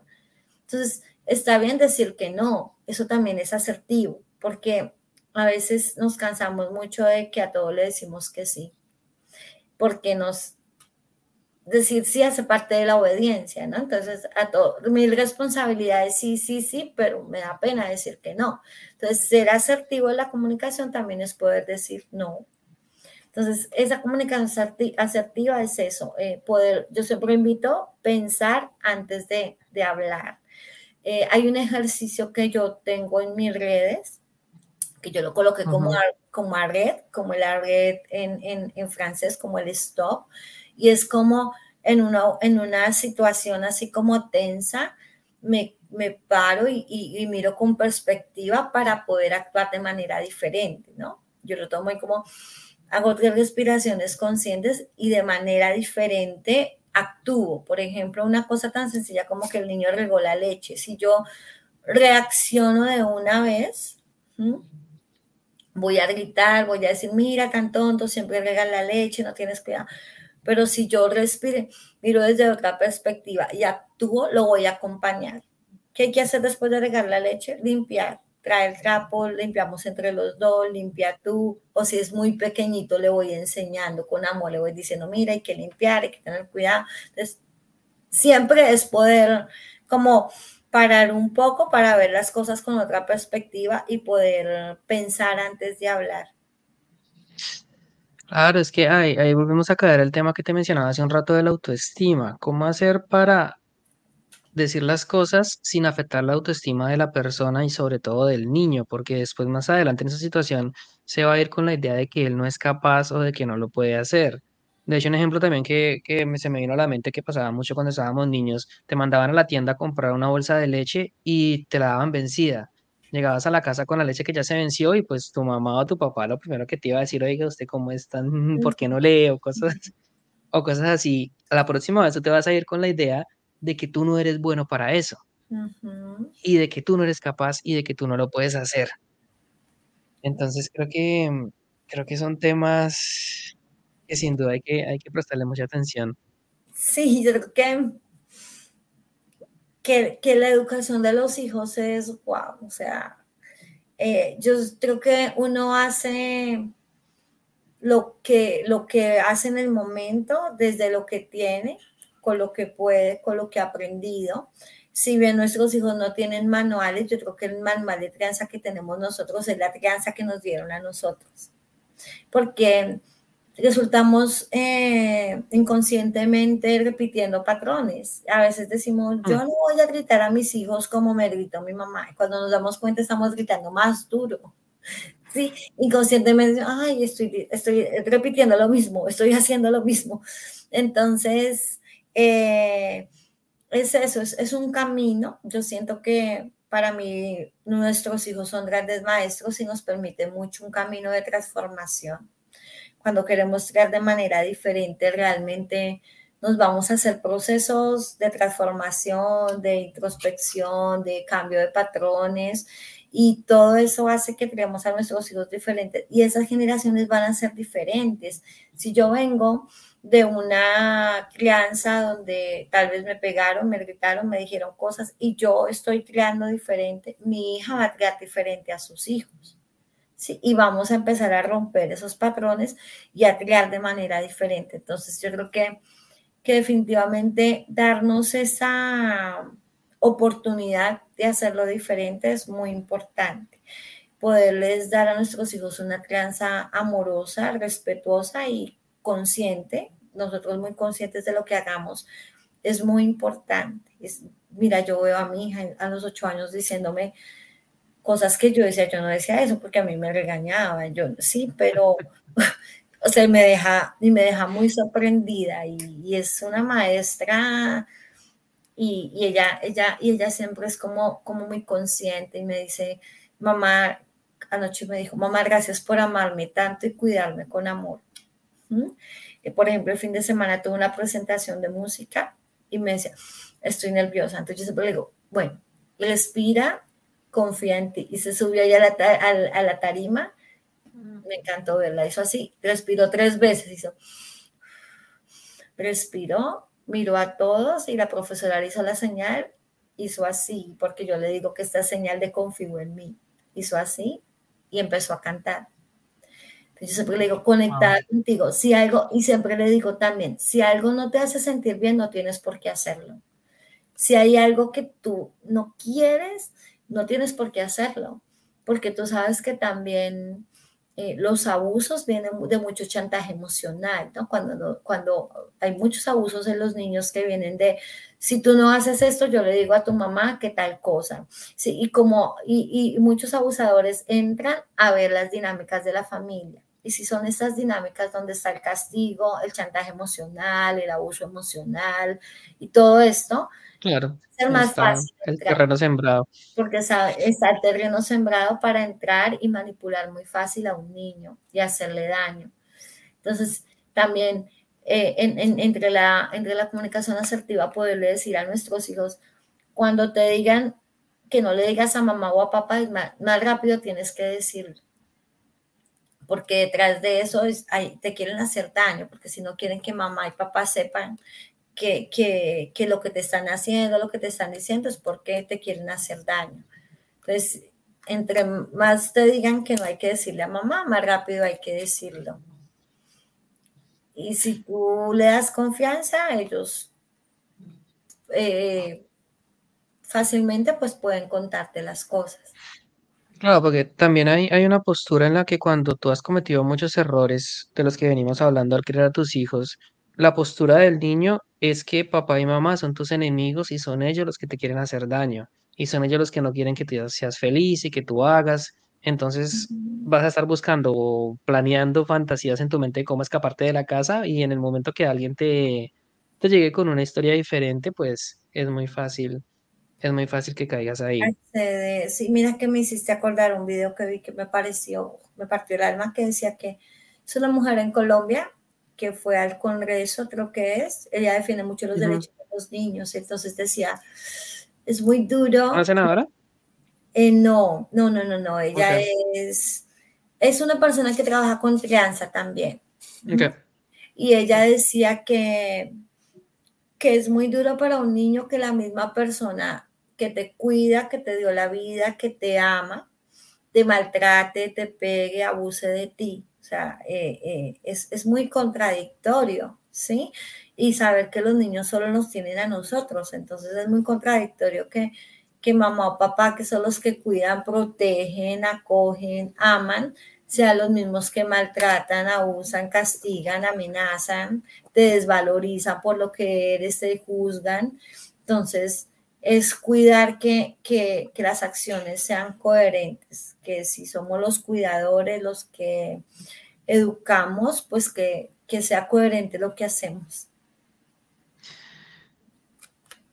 Vamos a suponer que un papá o una mamá se da cuenta que ha cometido todos los errores con los que hemos estado hablando en este, en este podcast y es consciente de ello y quisiera cambiar el rumbo y empezar a, pero sin embargo, pues ya han pasado, su niño tiene, por ejemplo, cinco o seis años y lo ha venido castigando y lo ha reprendido. ¿Es tarde para intentar hacer algo diferente o siempre se puede, se, puede construir sobre lo que ya hay?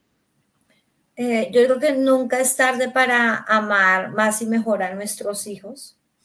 Eh, siempre, así sean adultos, así sean adolescentes, eh, hay la, oportunidad y la posibilidad para reparar y para hacer un pare. Eh, creo que en un niño, en su mente y en su corazón, va a quedar para siempre que su mamá se, le pueda expresar que, mira, tienes cinco años, eh, hasta hoy he usado contigo, te he pegado, te he maltratado, te he herido, pero mamá está haciendo un proceso para tratarte diferente y, el niño va a empezar a sentir. Sí, si por todo lo castigan, si por todo lo amenazan, si por, él va a empezar a sentir, si su mamá empieza a transformarse y a cambiar esas acciones, él lo va a empezar a sentir y va a ser un antes y un después. Entonces, eh, nunca es tarde para amar más y mejor a nuestros hijos. Eh, si bien es ser conscientes de que ya lo hice, lo hice con lo que tenía, con lo que sabía, como pude, pero ahora tengo un conocimiento diferente, ahora tengo un nivel de conciencia diferente y ese conocimiento y ese nivel de conciencia van a hacer que mis acciones empiecen a cambiar y mi hijo va a notar de que mis acciones son diferentes. Que si un día vuelvo a gritar, que si un día vuelvo a empujar, puedo, somos humanos y podemos decir, ok, volví, pero coloco el foco en lo que quiero y voy a, a continuar a hacerlo mejor y también mi invitación como mamá y a los papás y las mamás es que también nos felicitemos y nos abracemos cuando logramos hacer cosas diferentes con nuestros hijos, cuando, wow, el ver el reguero de juguetes era terrible porque yo estallaba y empezaba a gritarlos, no, ahora los acompaño para recoger los juguetes, así como ahora lo estoy haciendo diferente, también abrazar eso porque es que no es fácil esa transformación, ese cambio, es posible, entonces eh, irlo logrando es también decirnos si se puede, es también felicitarnos, es también abrazarnos eh, y es saber que, que siempre se puede. O sea, mira, yo he trabajado con mamás de chicos que ya tienen 18 o 20 años y hemos podido hacer unos procesos tan lindos de, de reparar, de, de, sanar también. Eh, y es importante. O sea, si, si ustedes se dan cuenta que que tal vez, eh, y con esto que yo he dicho, mi intención no es hacerlos sentir malos papás, porque eh, a veces dicen como todo lo que dijo, no, yo soy la peor mamá. me describo, le faltó decir mi nombre. faltó decir que me llamo, ese soy yo. sino que eh, si, si se sienten identificados, mi invitación es a buscar ayuda, yo le digo a los, así no sea conmigo, pero hágalo por usted, hágalo por, por sus hijos, por la vida de sus hijos. Eh, para ser conscientes de dónde vienen las reacciones que ha pasado con nuestra infancia, con nuestra adolescencia, porque actuamos así como papás, cuál es esa realidad que tenemos en este momento, cuál es esa realidad ideal, a dónde queremos llegar, qué queremos lograr con nuestros hijos y desde ahí eh, buscar ayuda, desde ahí eh, empezar a cambiar. Muchas, a veces no es tan fácil cambiar, pero, pero sí hay que hacer un proceso y esa es la invitación, esa es la invitación y, y, vuelvo y cierro esto con que siempre es, es, es, momento para, para amar a nuestros hijos de mejor manera, para, para, para poder enmendar los errores, para poder reparar y para poder hacerlo mejor, siempre. Para todas las personas que nos están escuchando, que conecten con lo que estamos hablando y que quisieran ponerse en contacto contigo, déjanos porfa cómo ubicarte, tus redes sociales, tu teléfono. Eh, sí, te, dejo mi, mi Instagram. En Instagram, en Instagram estoy como dianamora.trianza. En Facebook estoy como Diana Mora Trianza Consciente. Eh, mi, página web es www.dianamoratrianza.com y mi teléfono es 581-849-6617. Ahí están como todas las coordenadas por donde me encuentro. Ahí pues en mis redes sociales yo comparto contenido de valor relacionado con con la crianza consciente, con la educación emocional y para 2024 pues mis acciones están más relacionadas con, con la crianza de los inmigrantes. Eh, creo que es un, desafío, ser papá y mamá es un desafío y el serlo en un país que no es el nuestro trae otros retos, se suman más cosas. Eh, y también se suma mucho más eh, transformación personal, esas vivencias, esas experiencias que nos muestran que sí es posible. Eh, creo que hay que sacarle provecho a esta experiencia de migrar. Siento que, eso definitivamente nos hace mejores personas y como decíamos, comentaba contigo, no, nos rompe, pero, pero nos construye de nuevo. Entonces, eh, pues ahí está Diana Mora, lo que, lo que necesiten para el siguiente año vamos a, a tener círculos de madres migrantes, para ser presencial y online también. Eh, por esa necesidad de tribu que tenemos de, de, acompañarnos precisamente, de saber que no estamos solas, de que, de que hay cosas que no nos pasan solo a uno acá en su casa y esto es terrible, sino que hay otras mujeres que también ya lo pasaron, lo sortearon de otra manera o lo están pasando y eso también nos hace sentir acompañados, ¿no? Entonces, eso, eso es y yo, yo creo que, que siempre, siempre debemos procurar ser mejores personas y, y ser la mamá o el papá que nuestros hijos necesitan. Así tengamos tres hijos, vamos a ser tres mamás diferentes porque nuestros hijos son diferentes. Entonces es ser ese, esa, esa mamá, ese papá que nuestros hijos necesitan con sus necesidades, con su temperamento, con su carácter, con su manera de ser y aceptar a nuestros hijos tal y como son. Oh, Diana, por eso te decía al comienzo de la entrevista que tenía casi dos millones de preguntas para hacerte y es porque son, son tantos temas para abordar. De todos modos, para todos los que nos están escuchando y nos están viendo en la descripción de este episodio, tanto en Spotify como en YouTube, pues van a encontrar, les voy a dejar los enlaces para que también se puedan colocar en contacto de una manera más, más sencilla con Diana para cualquier duda, inquietudes, inquietudes que tengan.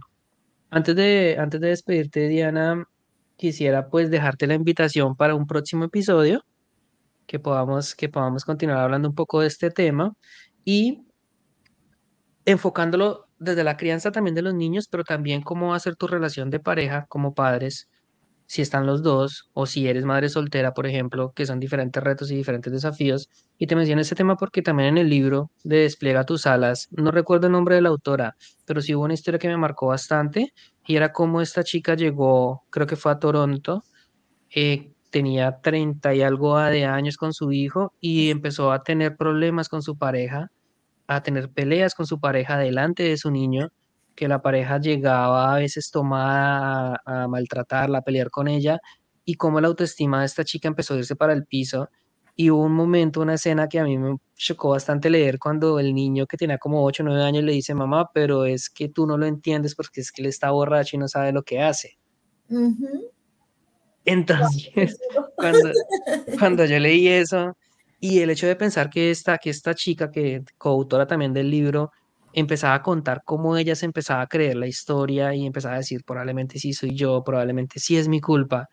Entonces, esto nuevamente es una escena más muy común, no le pasó solamente a ella. Hay muchos problemas en las familias, con tu pareja, por ejemplo, pelear delante de los hijos, tantos temas que pueden llegar, que pueden llegar a suceder. Entonces quisiera aprovechar este episodio para extenderte la invitación para que en un próximo episodio que programamos grabar, puede ser ya después de, que pasen las fiestas, que ya estamos en diciembre, y podamos abordar, podamos abordar este tema que sin duda también es, es muy, muy importante en la hora de criar a los niños. Eh, claro, Felipe, de verdad que me siento muy honrada de tu invitación. Eh, esto me ha parecido una conversación muy amena, con varios temas y, y varias cosas ahí, pero creo que todas son, son importantes. Gracias a ti por las preguntas y por, por haberlo llevado de, de esa manera y, y, me siento muy honrada con, con, tu próxima invitación. Claro que sí, yo, yo atiendo la invitación y, y genial el tema también que, que propones, ¿no? Porque eh, algo muy importante de la crianza de nuestros hijos son los ambientes en que se desarrollan y esos ambientes que les damos nosotros, ¿no? Si son ambientes hostiles, si son ambientes violentos, si son ambientes eh, fríos también, o si son ambientes calurosos, respetuosos, eh, amorosos, inciden muchísimo, mucho en la crianza de los hijos y, en o los miedos que ellos desarrollan o también las fortalezas que, desarrollan de acuerdo a esas relaciones que se entretejen en esos ambientes, ¿no? Entonces, eh, me, me, hiciste utilizar la piel con lo que dijiste de, de la coautora, porque ese también fue uno de los de las historias que a mí me conmovió muchísimo, ¿no? Sí, fue fuerte. Cómo, cómo empezamos a naturalizar muchas cosas, como, no, es que llegó y es así, entonces tenemos que acostumbrarnos que cuando llega así, eh, grita, eh, maltrata, dice, y nos quedamos callados, o sea, como... No, y que tu hijo de ocho años te lo diga, o sea, eso tiene que ser emocionalmente devastador. Sí, debe ser muy duro, claro, ¿no? Entonces, eh, sí, y mira que, frente a eso también hay, eh, yo he venido también estudiando mucho el tema de, de, lo que pasa con muchas parejas y muchas familias cuando migramos, ¿no? Cuando migramos cambian las dinámicas, en muchas familias cambian también algunos roles, eh, no, no, nos, como que la familia que se traslada de, de Colombia a México, de donde sea, llega a Canadá y no va a ser la misma, también se rompe, también se transforma, eh, porque también eh, cambia todo, ¿no? Entonces, todo esto que estamos viviendo del nuevo país y la dinámica y la cultura y la educación del niño y todo eso, y también eh, ver cómo yo siento, y lo digo desde es una experiencia personal, y lo he hablado con muchas mujeres que lo han vivido, lo están viviendo, cómo también esta experiencia de la migración nos hace a veces el tema de la familia, el tema de la pareja, como que nos, nos metemos tanto en el cuento del trabajo, una cosa a la otra, y empieza a quedar, también hay una historia de esas acá en el libro, donde esa pareja empieza como a quedar de lado y como que somos dos desconocidos, o sea, ya no sé quién eres tú, ya sí, como que, wow, y la crisis es muy dura. Entonces, él también, yo siento que que de la crisis tú puedes, o sea, la, para mí la crisis es un momento que te permite crecer, ¿sí? Porque es como que te rompes y, y vuelves, pero también puede pasar que te quedes abajo. Entonces, eh, eh, también podemos hablar de, de, eso que pasa a las familias, ¿no? De, de cómo todas esas dinámicas, esos roles y esos nuevos hábitos y todo eso que empezamos a vivir como migrantes, traen para, para muchas familias como como un quiebre y ese quiebre o bien lo sorteamos o bien nos quedamos quebrados. Y, y todas esas... Y, y, lo importante que es, por lo menos si hay hijos, sortear todo eso para, para, que, para poderles tener, o sea, como para poderlos traerlos en un ambiente sano. Y, y en ese ambiente sano, a veces, muchas veces también eh, parte de decisiones que hay que tomar ¿no? Entonces, creo que, que, está muy bueno el tema. Yo creo que lo dejamos ahí, si no empiezo a hablar y abordo el tema de una vez. Grabémoslo de una vez, que hijo de madre. Ahí lo que te decía, el podcast de cuatro horas. Y mira que llevamos una hora y cuarenta. Sí, pero ya toque ir a cumplir con labores. Pero, pero sí, está súper interesante, ¿sabes? Me, me gusta bastante. Claro que sí, Diana. Entonces, pues ya saben para toda la audiencia, próximamente va a venir un episodio donde vamos a estar hablando de este tema. Y bueno, Diana, te agradezco infinitamente. Definitivamente fue un podcast muy, muy interesante para reflexionar muchísimo. Eh, Felipe, pues a ti muchas gracias. De verdad, yo, pues antes de de estar aquí contigo, pues estuve viendo tus redes, la información, también eh, me gusta mucho el contenido que, que compartes, creo que también es súper valioso.